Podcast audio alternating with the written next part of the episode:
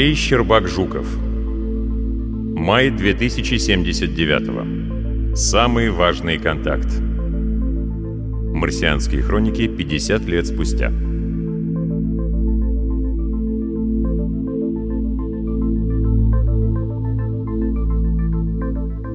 «Мне всегда так хотелось увидеть марсианина», — сказал Майкл. «Где же они, папа? Ты ведь обещал?» «Вот они, смотри», — ответил отец. Он посадил Майкла на плечо и указал прямо вниз. «Марсиане!» Тимати охватила дрожь. «Марсиане» в канале. Отраженные его гладью Тимати, Майкл, Роберт и мама, и папа. Долго-долго из журчащей воды на них безмолвно смотрели марсиане. Рэй Брэдбери. Марсианские хроники. Октябрь 2026. Каникулы на Марсе.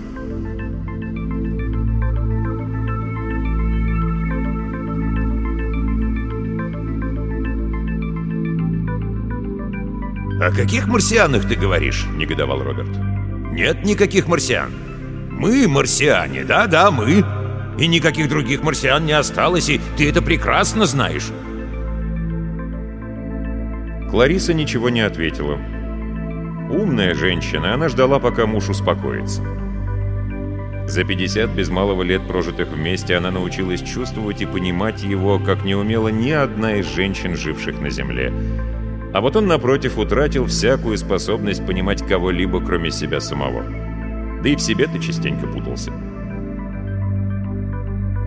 Роберт описал несколько кругов по периметру комнаты, служившей ему кабинетом, и замер. Взгляд его остановился на портрете отца, висящем над рабочим столом, а потом медленно спустился вниз, на знамя независимого марсианского государства, стоящее в углу. Красно-синее полотнище любовно вышили и обметали дочери Майкла и его внучки. Возбуждение несколько утихло, и он плюхнулся в плетеное кресло. Прикрыл веки и пальцами помассировал глазные яблоки. «Впрочем, ты ведь этого не видела», — произнес он уже совсем другим голосом. Голосом уставшего, далеко не молодого уже мужчины, взвалившего на себя больше, чем он в состоянии вынести. Он еще чуть-чуть помолчал. «А я видел. И хорошо это помню», — продолжил Роберт. «Я хорошо помню тот канал. Он был длинный, прямой, холодный. В его влажном зеркале отражалась ночь. Майкл сказал, «Мне всегда хотелось увидеть марсианина. Папа, ты обещал мне его показать». И вот тогда отец и сказал свои гениальные слова. Слова, определившие всю нашу жизнь на этой планете. Слова, которые потом были высечены на камне, установленном в центре нового Миннеаполиса. Слова, которые теперь заучивают в школе наши дети. Наши с тобой дети и внуки, Клариса. Дети и внуки Майкла и Тимоти. «Бобби, ты не на трибуне!» — попыталась прервать его речь Клариса. Однако он ничего не слышал, как не слышит ничего такующий по весне глухарь. «Кто такой глухарь?» — подумала Клариса. И сама ответила себе «Птица отряда куриных». Что такое ток? Брачный танец глухаря. Сколько таких вот абстрактных знаний хранится в памяти новых марсиан? Названия птиц, зверей, растений, забытых предметов и агрегатов. Надо ли все это помнить? Надо ли учить всему этому новые поколения детей? Не знаю. «Ты, конечно же, знаешь эти слова», — продолжал между тем Роберт, «но я все равно произнесу их для тебя сейчас. Потому что эти слова — наше все». «Все такует», — несколько раздраженно подумала Клариса. А потом она пришла к мысли, что, может быть, это даже и хорошо. Может быть, это умение говорить выспренно и самозабвенно и есть самое главное качество ее мужа. Именно из-за этого его, а не старшего из братьев Тимати, выбрали президентом независимого марсианского государства после смерти их отца. Именно такой вожак сейчас нужен. Уверенный в себе и в своих людях, готовый идти, не останавливаясь и вести за собой, даже если не знает, куда идет и ведет. А Тимати... Он слишком задумчив, слишком интеллигентен, он бесполезен, если нужно не просто жить, а выживать. Вот он и самоустранился. Неизвестно, где изучает какие-то марсианские рукописи, остатки местной цивилизации. Уже многие годы о нем ничего не слышно. Клариса думала о своем, а Роберт тем временем продолжал. Стоя на берегу канала, отец посадил Майкла себе на плечо и показал прямо вниз — «Вот они, марсиане», — сказал он. «Вот они, смотри, сынок. Мы теперь марсиане». Роберту было все равно, перед кем выступать. Перед всеми жителями Нового Миннеаполиса или единственно перед своей женой. Он вытер платком под со лба и успокоился. «Да я не слышала этих слов. Мы прилетели несколько позже», — сказала Клариса. Ну и я сделала многое, чтобы эта фраза стала главным принципом нашей жизни. Не забывай об этом. Я об этом не забываю. Вы прилетели несколько позже, но раньше вас прилетели русские. И об этом тоже не следует забывать. Русские? Ну, а у кого же еще из наших врагов могла быть ракета? Не у арабов же? Почему вы решили, что это враги? А кто еще? Они же были чужими. Совсем чужими, своих бы мы узнали сразу. Клариса молчала, и Роберт, лишь бы не упустить инициативу, продолжил рассказывать о том, о чем знали все жители города. Недолгая полувековая история поселения основательно преподавалась в школе, так что ее знали на зубок даже дети самого младшего поколения. «Мы думали, что это вы», — рассказывал он. «Мы бежали навстречу, радовались, но ракета оказалась незнакомой чужой. А когда мы увидели этих парней в странных шубах, мехом внутрь и шапках с тремя ушами, все стало ясно. Нет ничего удивительного, у русских тоже нашлись умники, которые увели откуда-то ракету и успели улететь на Марс, пока Земля не разорвалась на мелкие кусочки. В тот день мы разошлись в разные стороны, рассудив, что Марс большой и его хватит всем. Но время шло, Наша колония росла, повзрослели дети, появились внуки, их тоже стало больше. Наши города оказались слишком близко. Мы невольно начали сталкиваться с ними. Что нам делать теперь? Вот о чем нужно думать, а не о каких-то марсианах. Ведь известно же, что настоящие марсиане вымерли еще в прошлом веке, когда земляне только появились на этой планете. Да и за 50 лет жизни здесь мы не встречали никого, кроме нас и этих русских. «И тем не менее, это факт», — сказала Клариса. «Внуки Майкла, Том и Джек, патрулировали вчера дальние холмы и видели странное существо, совсем не похожее на человека. Не похожее ни на что. Они так и сказали. Мы никогда не видели ничего подобного и не слышали о нем». «На кого же оно было похоже?» Мне трудно сказать. Спроси лучше мальчиков сам. Я-то спрошу, но ты... Ты почему решила, что это марсианин? Известно, что марсиане умели принимать самые разные обличья. В книгах об освоении Марса зафиксирован случай, когда марсиане принимали образы умерших землян. А не проще ли представить, что это просто фантазия? Что именно? Да и то, и другое. И тот случай, описанный в книгах, и то, с чем мы имеем дело сейчас. Мальчишкам свойственно фантазировать. Или просто они устали, переутомились, может быть, даже уснули. И вдвоем увидели один и тот же сон? Ну, не знаю. Я скорее поверю, что там на поверхность выходят какие-нибудь галлюциногенные газы. Но марсиане — это полное безумие. Тимати многие годы изучал все, что было связано с этой цивилизацией. Он облазил все развалины, исследовал все города, до которых смог дойти пешком. Но и он не допускал даже мысли о том, что где-нибудь могли сохраниться живые марсиане. Нет, нет, об этом не может быть и речи. Кстати, где сейчас Тимати? Как его найти? Именно сейчас он так бы нам не помешал. Он исчез больше десяти лет назад. Тот самый год, когда произошла первая стычка с русскими. Да-да, именно в тот самый злосчастный год. Что значит исчез? Ты говорил, что он отправился в экспедицию. Да, я говорил так. Я так решил, потому что куда же ему еще деться, кроме как отправиться в экспедицию? Его же больше ничего не интересовало. Пыльные древности он любил больше, чем живых людей. Значит, вы с ним не разговаривали? Клариса была крайне удивлена. Он ничего не говорил тебе? Нет, он не говорил со мной. Он просто собрался и ушел. Роберт был несколько растерян. Тема разговора ему не нравилась, однако он, как ему казалось, вполне владел ею. «И ты ни разу за эти годы не вспомнил о своем брате? Не заинтересовался, что с ним, где он? Жив ли он вообще?» Ты же знаешь, сколько у меня дел. На мне же вся колония. А он всегда был асоциален, всегда держался в стороне от общих дел. И то, что он ушел, это, несомненно, к лучшему. «Может быть, с ним что-то случилось?» — негодовала Клариса. «Вполне может быть. Но тогда он сам во всем виноват», — парировал Роберт. «Более того, если бы он не ушел сам, с ним нужно было бы что-то делать.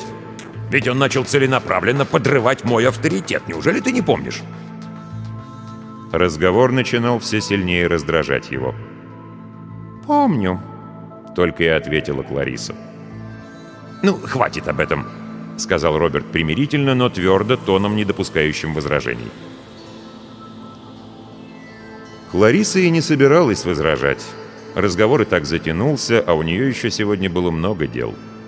Ведь она как-никак тоже не последний человек в этом беспокойном мире, в этой все разрастающейся колонии — если Роберт занимал пост президента, то его супруга Клариса выполняла функции, если можно так выразиться, министра культуры и социального обеспечения.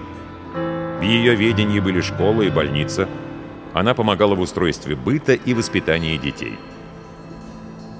«И все-таки, пожалуйста, поговори лично с Томом и Джеком», — сказала она, выходя из кабинета мужа. «Обязательно поговорю, прямо сегодня. У меня ведь сейчас будет большой совет. Вот и вызову их». Пусть расскажут всем сразу.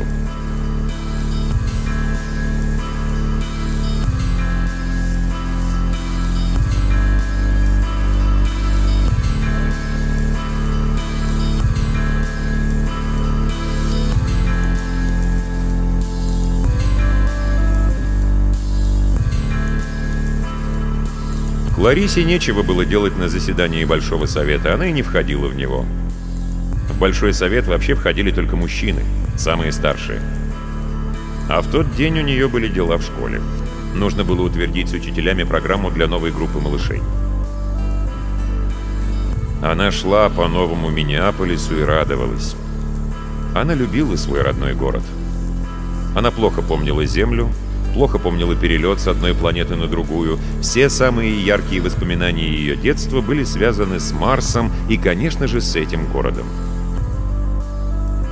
Старые дома, оставшиеся еще от марсиан, здесь бережно сохранялись. Они были похожи на невиданные растения, по воле могущественного волшебника, застывшие в камне. Древние маги ушли, а творения их рук остались переживать годы и поколения. Старые здания стояли, однако со всех сторон к ним пристраивались одно- или двухэтажные флигели, выдержанные уже в традициях земной архитектуры – вот ведь странно. Строители, не помнящие толком домов своих дедов и прадедов, невольно воспроизводили их на новой территории. Пристройки эти были в основном из дерева, реже из грубого камня, иногда из обломков других домов, не выдержавших все-таки напора времени и рухнувших до того, как пришли бережные люди, готовые их сохранять.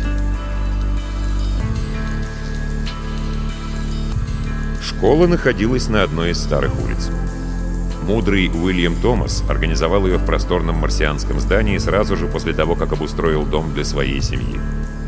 Он уже тогда думал о будущем. О том времени, когда детей будет много, и их нужно будет специально собирать и учить. Здесь же, на этой улице, прошло детство Кларисы. Здесь она прыгала с сестрами через скакалку, здесь играла в прятки с юными Бобом и Майклом, здесь снизу вверх смотрела на старшего Тимати, вечно таскавшегося с какими-то недоступными ее детскому пониманию марсианскими древностями. «А все-таки Бобби и теперь как мальчишка», — подумала она. Он ведь и теперь ревнует весь мир к своему старшему брату Тимоти, как ревновал когда-то их, сестер Эдвардс, когда они просили взять их на раскопки. Мы все здесь словно остановились в процессе взросления. Мы все в свои 50 с лишним немножечко дети. И город наш, если приглядеться, кажется каким-то игрушечным, и все дела наши какие-то ненастоящие.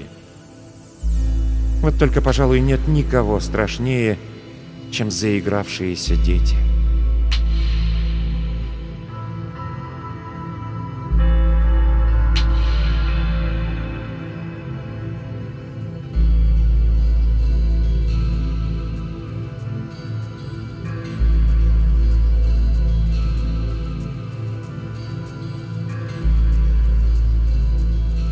Если в разговоре с женой Роберт позволял себе быть несколько растерянным, то на заседании Большого Совета он был предельно собран и даже жесток. «У нас случились непредвиденные трудности», — сказал он собравшимся. «И мы сегодня, я подчеркиваю, именно сегодня должны решить, что нам с ними делать. Почему, я не буду вам объяснять». «Какие могут быть объяснения, если все уже готово, если дальше нельзя тянуть?» — поддержал брата Майкл. «Так что же случилось?» «В общем-то, пустяки», продолжил Роберт. «Хочется верить, что все обойдется. И все-таки закрывать на это глаза нельзя. Сегодня мне сообщили, что во время вчерашнего патруля твои внуки Том и Джек видели странное существо, не похожее на человека. Ты что-нибудь слышал об этом?» «Да, они мне докладывали еще вчера, но я осмеял их. Это ж чушь какая-то. Марсиане вернулись, этого просто не может быть». Пока представители старшего поколения обменивались мнениями, их дети молчали и слушали. Дисциплина в Новом Миннеаполисе была железной. «Марсиан действительно не может быть», — сказал Роберт. «Но могут быть козни русских». Члены Большого Совета замерли. «Давайте еще раз все вместе выслушаем ребят», — предложил Джордж, сын Майкла и отец Тома и Джека. «Они только ждут сигнала за дверью». «Пожалуй, стоит позвать», — с некоторой неуверенностью произнес Майкл. «Зовите», — подвел черту Роберт. Вошли двое близнецов, похожих, словно две ягоды на одной ветке. Они заметно волновались из-за того, что вдруг оказались в центре внимания старших. «Расскажите, что вы видели, дети мои», — мягко попросил Роберт. «Сэр, мы патрулировали дальние холмы», — сказал Том, а может быть Джек. «Был полдень. На небе не было ни единого облачка», — добавил Джек или, может быть, Том. Мы засели на вершине пятого холма. Русский город был как на ладони. Вдруг на соседнем шестом холме мы увидели фигуру. «Кто из вас увидел ее первым?» — спросил Роберт. «Мы увидели ее одновременно, сэр», — хором сказали Том и Джек. «Что же это было?» — спросил Майкл. «Мы не знаем, сэр. Это существо не похоже ни на что из виденного нами». «Как выглядело это существо?» — поинтересовался Роберт. Существо это передвигалось на двух ногах и ростом было несколько ниже человека. Его голова по сравнению с туловищем казалась очень крупной. На голове такие же крупные уши. Может быть, правильнее будет сказать локаторы. Да-да, локаторы, потому что каждый больше самой головы. Локаторы эти были черного цвета, а впереди вытянутая морда, как у какого-нибудь животного. Она была белого цвета. А на самом кончике морды, на носу, да, на носу, черный набалдашник. Глаза тоже очень крупные, прям окуляры. Руки и ноги тонкие, они скорее похожи на манипуляторы, суставов не видно. На ногах огромные башмаки, наверное, для устойчивости. На шее повязано что-то яркое, может быть, флаг или штандарт. Он развивался на ветру. «Что делало это существо?» — спросил Роберт. Оно махало нам рукой и подпрыгивало на месте, но мы были так удивлены, что поспешили вернуться в город. Мы вовсе не испугались, просто решили сообщить об этом существе старшим. «Вы правильно поступили, дети мои», — успокоил разволновавшихся Тома и Джека Роберт. «Вы все сделали правильно. Спасибо вам за рассказ, вы свободны». Когда дверь за подростками закрылась, в кабинете началось обсуждение. «Большие башмаки — это существо приспособлено к меньшей гравитации. Оно прилетело с другой планеты». Глаза и уши — это, конечно, окуляры и локаторы. У живых существ таких не бывает. «Это робот». «Это тайные разработки русских. Машина убийства». «В таких условиях, которые здесь есть, невозможно создать робота. Нужны заводы, лаборатории. А от русских можно ждать чего угодно». День был жарким, ребята могли и перегреться на солнце. И оба увидели одно и то же? А почему бы и нет? Они же двойняшки. Вы видите, как они связаны вместе? У них, наверное, и сны одинаковые. Версий высказывалось много, однако ни одна из них не смогла возобладать над другими. Роберт внимательно слушал всех, сам же не спешил высказываться. Казалось, у него вовсе нет своей версии произошедшего. Он долго молчал, а потом резко прервал споры. Так дискутировать можно до самого утра. А нам сейчас важно не это. Нам сейчас важно решить не что это было, а что нам делать в связи с этим. Все затихли и задумались. Простота и неоспоримость сказанного охладила пыл всех спорщиков. «Ставлю на голосование», Таким же нетерпящим возражений тоном произнес Роберт, четко проговаривая в установившейся тишине каждое слово и расставляя их обособленно друг от друга, как солдат на плацу. «Как мы должны теперь поступить? В соответствии с заранее разработанным планом, завтра утром напасть на поселение русских и уничтожить их?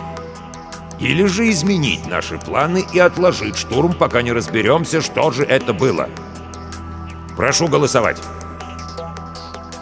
Голосование было тайным. Самый молодой член Большого Совета обошел всех с большой коробкой, потом ее вскрыли, подсчитали голоса. Большинство высказалось за немедленный штурм русского города. Мужчины Нового Миннеаполиса давно готовились к этому штурму. Руководил подготовкой Большой Совет – Собственно, для этого он и был создан президентом, а вовсе не для коллегиального решения хозяйственных нужд, как думала Клариса, как было официально заявлено всем непосвященным в это дело. Новые марсиане всегда уделяли большое внимание физической подготовке молодежи и укреплению обороноспособности. Боевой отряд рослых парней был хорошо вооружен и неплохо натренирован. У всех были ружья и пистолеты, а пять легких пушек с вершины самого большого из дальних холмов должны были прикрывать их молниеносный штурм своим огнем.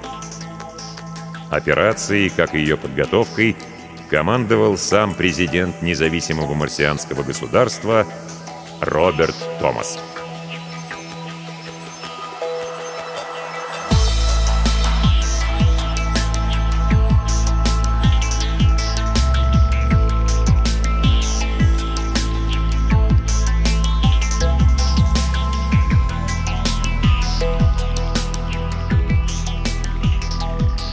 Марсианская ночь тиха и неподвижна. Кажется, все в этом мире замирает, когда на поверхность планеты спускается тьма. Все затихает в напряженном ожидании нового дня, затаивается, чтобы с первыми лучами нового дня вернуться к жизни. Клариса, как и все женщины нового Миннеаполиса, спала, когда мужчины выступили в свой поход. Затемно они должны были занять позиции на холме, укрепиться, поставить пушки. А с первыми лучами солнца, а на Марсе очень быстро, должен был начаться штурм. Ребята действовали четко и слаженно. Роберт невольно залюбовался ими. Собрались быстро, шли бесшумно, уверенно, друг у друга под ногами не мешались, каждый точно знал круг своих задач. Как будто это не первая их серьезная боевая вылазка, как будто они всю свою жизнь тем и занимались, что уничтожали вражеские поселения. Русский город был прямо под ними. Роберт лишний раз поразился, насколько стратегически невыгодно было его изначальное расположение. Все жизненно важные здания как на ладони. Все простреливается. Причем их новый Миннеаполис в этом смысле отнюдь не отличается в лучшую сторону. Роберт это давно заметил, потому и спешил напасть первым, пока этого же не предприняли враги. Марсианские города не были приспособлены для войны. А земляне поначалу ничего своего не строили, занимали готовое. А потом, когда поднялись да обустроились, ну не срываться же с насиженного места. Роберт догадывался, что марсиане, выбирая место для нового города, руководствовались чем угодно, но не вопросами обороны. Чем же? Какая-то неуловимая для понимания землянина внутренняя эстетика во всем этом присутствовала. Может быть, как-то по-особенному здесь дули ветра, может быть, лучше, чем в других местах грело солнце. Может быть, в недрах планеты именно в этом месте было что-то заслуживающее предпочтения. Это только предстоит понять. А сейчас другая задача. Конкретная и неотложная. Роберт стоял на самой вершине холма. Сквозь окуляры бинокля он всматривался в едва различимый горизонт, туда, где должен был появиться первый луч солнца. Он и будет сигналом к началу штурма, поскольку в темноте вести боевые действия невозможно, и на расстоянии в несколько шагов почти ничего не видно. Такие на Марсе ночи. Подошел Майкл. «Как там дела?» — спросил Роберт. «Все в точности по плану, ни единой осечки». Роберт и так знал, что все по плану, все без осечек, если бы было по-другому, уже давно бы доложили. А спросил он просто потому, что очень уж приятно чувствовать себя во главе такого отличного боевого формирования. «Все готовы и ждут приказа», — добавил Майкл, чуть помолчав. Роберт не отрывал бинокля от глаз. Луч солнца, оказавшийся сегодня самым смелым и решительным, не думая о последствиях, выскочил из-за крутого горизонта.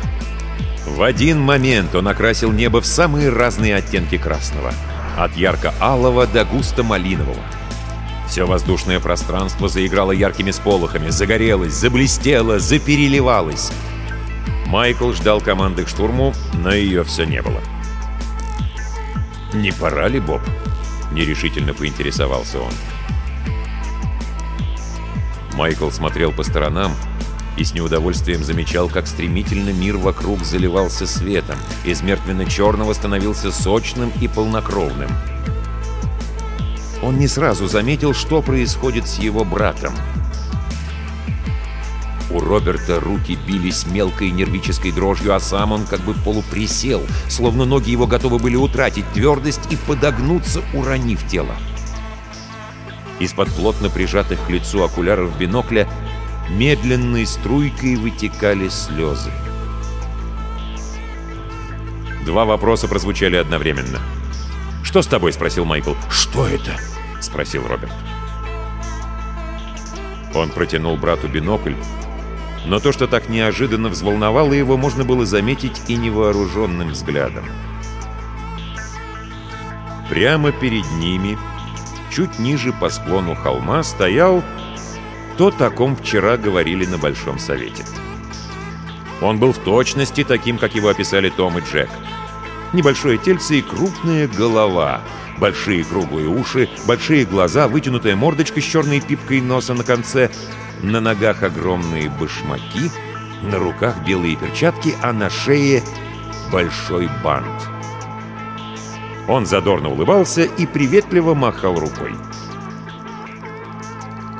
И Роберт, и Майкл, конечно, вспомнили это нелепое существо. Они вспомнили землю, детство и вдвоем одновременно один и тот же день. Война тогда еще не началась, ничего даже еще не предвещало ее страшный приход — с утра все были по-особенному радостны и полны ярких предчувствий. Потом мальчиков одели в самые красивые наряды и повезли в Диснейленд.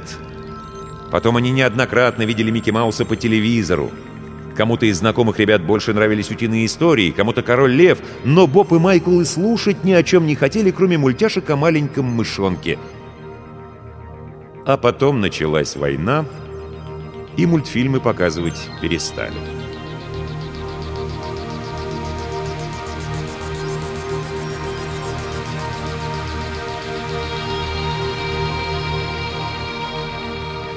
И вот сейчас забытый герой их безвозвратно потерянного детства стоял перед ними и приветливо махал им своей пухлой лапкой.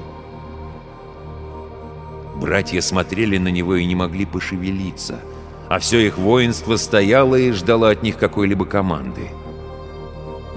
«Привет, Боб! Привет, Майкл!» — сказал Микки Маус. «Вы же не будете стрелять в меня?» Он сделал несколько шагов вверх по склону. Роберт очнулся первым и отдал команду. Все-таки он оставался главнокомандующим. «Никому не стрелять!» — хрипло произнес он. «Отставить штурм!» Микки Маус сделал еще несколько шагов вперед. Роберт и Майкл не могли сделать ни шага. Микки Маус подошел к ним вплотную и взял за руки. «Пойдем!» — поманил он.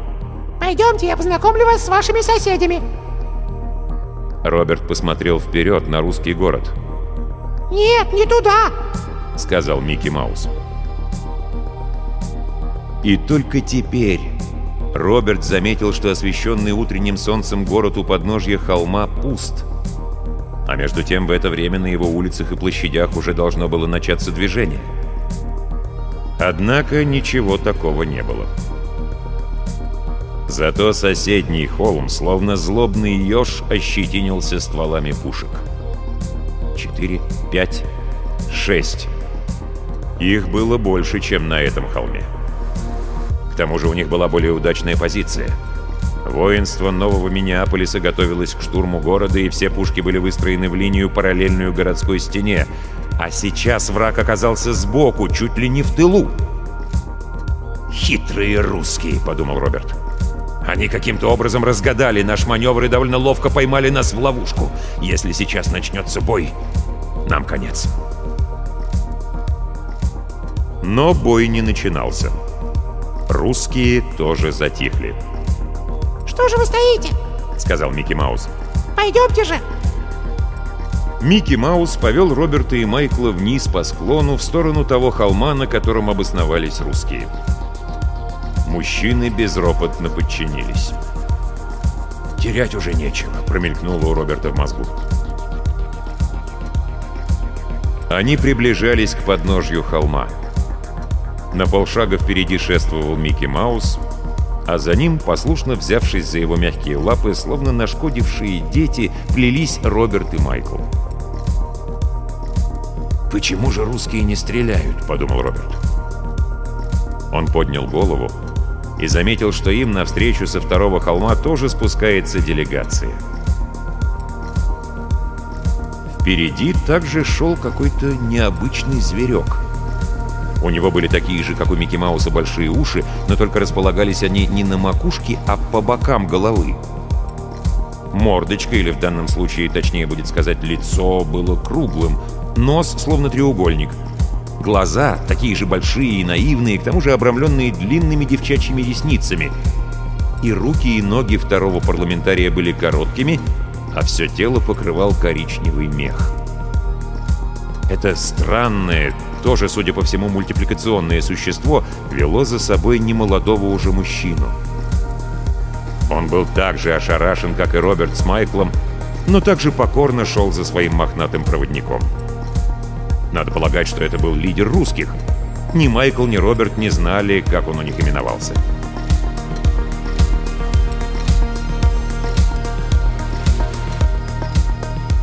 Делегации встретились в низине между двух холмов.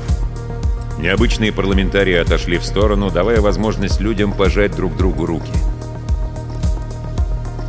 А несколько в стороне, до поры никем не замеченный, стоял седовласый старик — это был Тимати. Ведь он действительно нашел настоящих марсиан. Он достиг с ними взаимопонимания. Он овладел многими из их наук и искусств. Однако все это казалось ему неважным по сравнению с той встречей, тем контактом, которые должны были произойти сейчас в низине между этими двумя холмами.